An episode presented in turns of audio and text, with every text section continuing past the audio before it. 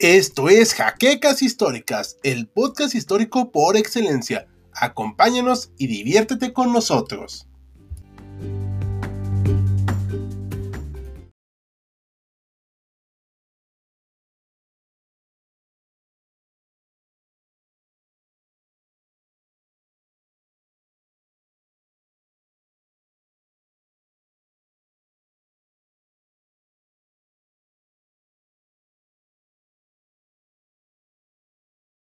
Los policías revisan las oscuras calles de una ciudad casi abandonada. Corre el año de 1992 en San Francisco, una ciudad que era sinónimo de prosperidad y que ahora se hunde en lo más profundo de los abismos. La nueva guerra mundial acabó con casi toda vida existente, desde plantas hasta seres humanos. Vivir en el planeta es sinónimo de sufrimiento y agonía, bajo el yugo de los propios actos humanos. Es una cuestión de supervivencia y Descartes lo sabe muy bien. Bienvenidos sean todos a una nueva entrega de Detrás de la Pluma. Hoy hablaremos acerca de uno de los escritores más prolíficos de la ciencia ficción, Philip Kindred Dick, un personaje muy peculiar y crítico de la sociedad de su época. Algo que caracterizaba su pluma era que no solo se basaba en las peleas interespaciales, los robots y las cuestiones tecnológicas, sino que buscaba retratar el devenir humano en un futuro no tan lejano o también en universos paralelos donde las megacorporaciones consumen un alma humana en decadencia. El hombre ya es solo un ente sin rumbo que no puede definir su propósito de existencia. Es uno de los mayores exponentes del llamado cyberpunk.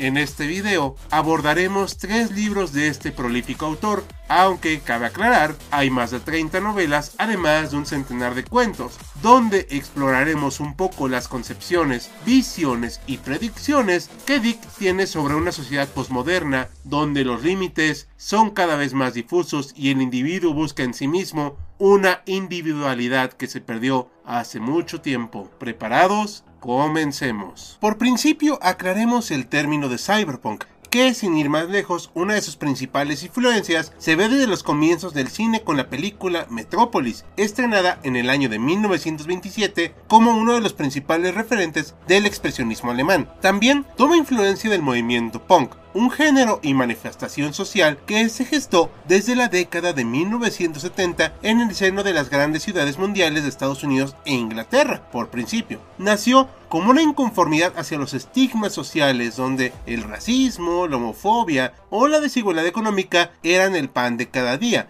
al final se buscaba ser un grito de libertad y fuerza de voluntad, donde los rechazados buscaban hacerse notar a través de su música, su estilo y su arte. Su filosofía y lema era hazlo a tu manera, y también era una forma de decir, sentir que no perteneces ahí. El término cyber es un poco más sencillo de explicar, ya que se refiere a lo cibernético, lo tecnológico, considerado por muchos como el estandarte del progreso y avance humano. Así que el cyberpunk es considerado como un tipo de ciencia ficción donde los humanos viven en un estado futurista en que la máquina y las tecnologías están ya bastante insertadas en nuestra sociedad. No solo eso, sino también es una crítica al consumismo humano y al control masivo de las empresas que se adueñaron de las ciudades bajo un régimen casi totalitario. Bajo esa premisa, nuestros protagonistas son, haciendo honor a la palabra punk, seres que viven al límite de la sociedad y no se ven favorecidos bajo los beneficios de estas tecnologías y facilidades humanas del futuro. Gracias a esa distancia, ven cómo la ciudad está bastante podrida y segmentada, donde los poderosos se vuelven más poderosos, mientras los débiles, bueno, se hacen más débiles. La primera vez que se usó este término fue en el año de 1980 con el volumen número 57 de Amazing Stories, una revista bastante popular de la época. El escritor fue Bruce Betke, quien comentó un relato titulado precisamente como Cyberpunk. El cuento nos transporta a la vida de un hacker llamado Que se encarga de usar en Internet una tecnología que apenas se empezaba a gestar para entrometerse en la vida de los demás y de este modo quitarles su privacidad. Si bien este cuento no expuso los límites de la tecnología dentro de la sociedad, sentó las bases para que un grupo de escritores viera en el estilo un nuevo modo de ver la vida y explorar las cuestiones del alma humana, aunque incluso antes de la formación del término ya había una oleada de escritores que veían en la ciencia ficción oportunidades más allá de las batallas intergalácticas. Por supuesto, uno de estos pioneros fue el de nuestro autor de hoy, Philip K. Dick, quien intentó exponer los problemas de la tecnología dentro de la vida cotidiana de las personas, donde la privacidad, la individualidad y la libertad de expresión simplemente no existen. Es así que nos transportamos al primer libro de nuestro autor de hoy, titulado Sueñan los androides con ovejas eléctricas, escrito en el año de 1968 y que sirvió como fuente de adaptación para una de las películas más emblemáticas dentro del género cyberpunk, Blade Runner. ¿La conocen?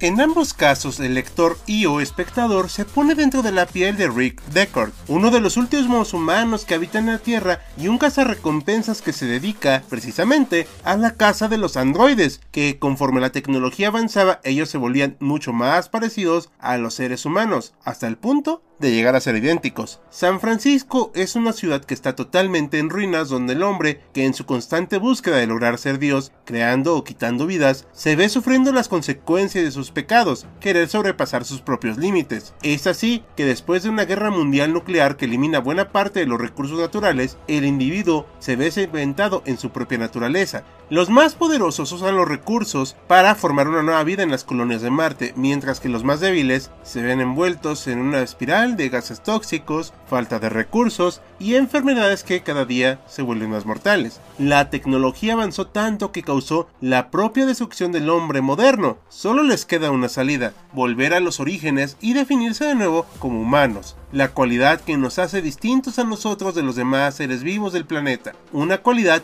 que nos devuelva una individualidad que se vio perdida por la creación de esta nueva vida. Estamos hablando del sentir, de experimentar sensaciones y emociones, como la tristeza, la alegría o la empatía.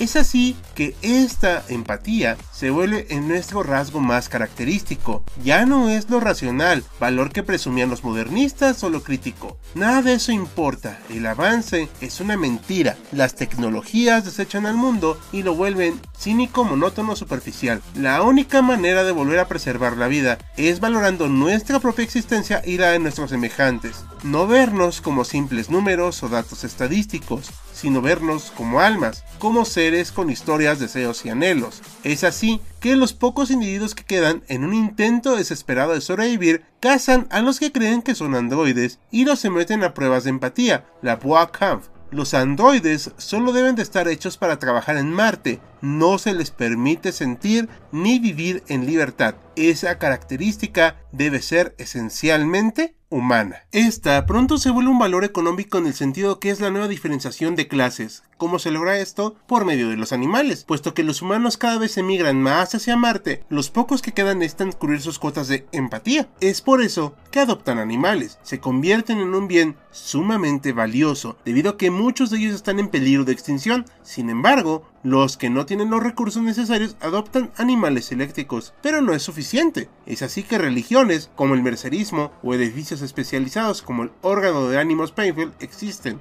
El hombre busca salir de su miseria volviendo a sus raíces. El segundo libro que comentaremos es El hombre en el castillo, escrito para el año de 1962, siendo esta una de sus primeras obras de Dick. Si bien este libro no pertenece de lleno al género del cyberpunk, más bien cabe dentro de la ficción ucrónica, contiene elementos del cyberpunk al emplear cuestiones existenciales o situaciones humanas dentro de un medio opresivo que reprime las libertades del hombre. De hecho, al igual que el ejemplo anterior, también existen adaptaciones de esta novela dentro del medio audiovisual. Hablamos de la serie de televisión del mismo nombre que corrió a cargo de Amazon Prime, con un total de 40 episodios divididos en 4 temporadas, pero vayamos a lo que nos atañe. La acción transcurre en el año de 1962, la misma fecha del libro, en un Estados Unidos que está fragmentada entre alemanes y japoneses. Esto es debido a que en la Segunda Guerra Mundial el eje fue el bando ganador por lo que los aliados tuvieron que repartir buena parte de sus territorios hacia el bando enemigo. Todo esto resulta en una instauración de imperios coloniales donde la segmentación social, el racismo, la xenofobia e incluso la esclavitud son rasgos del día a día. No solo eso, sino que los antiguos aliados, Alemania y Japón, se encuentran en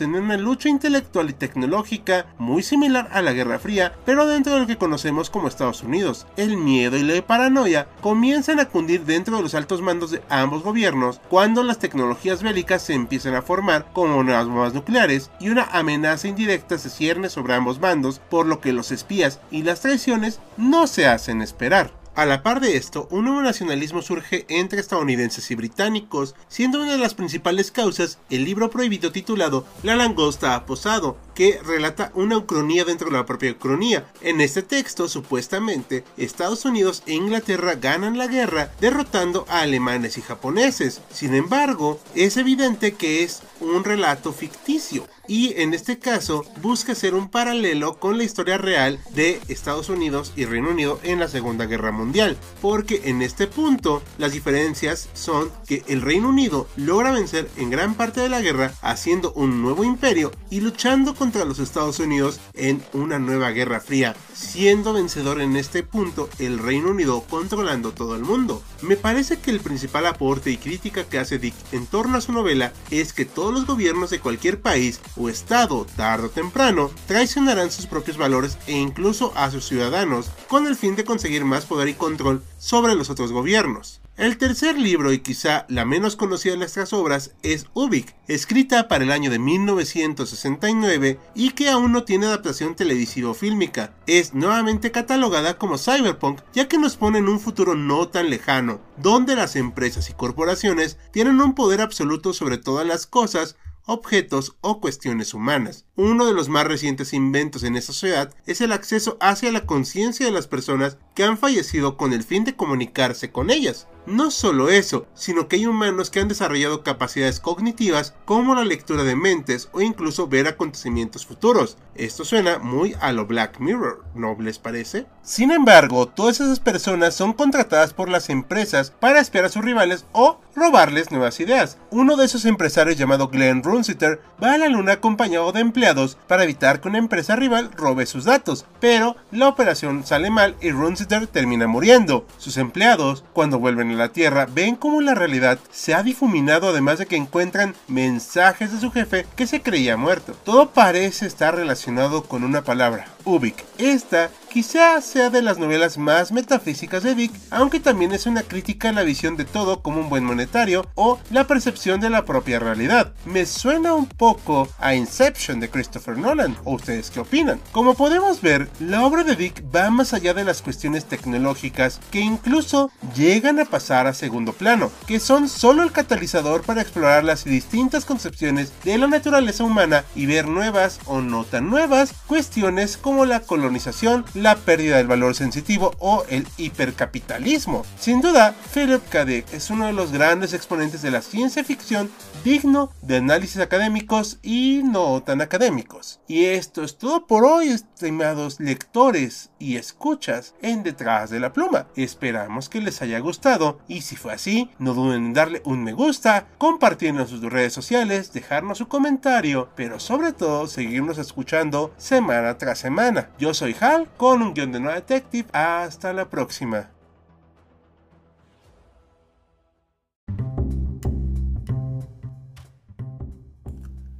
Gracias por habernos acompañado en Jaquecas Históricas, el podcast histórico por excelencia. Hasta la próxima.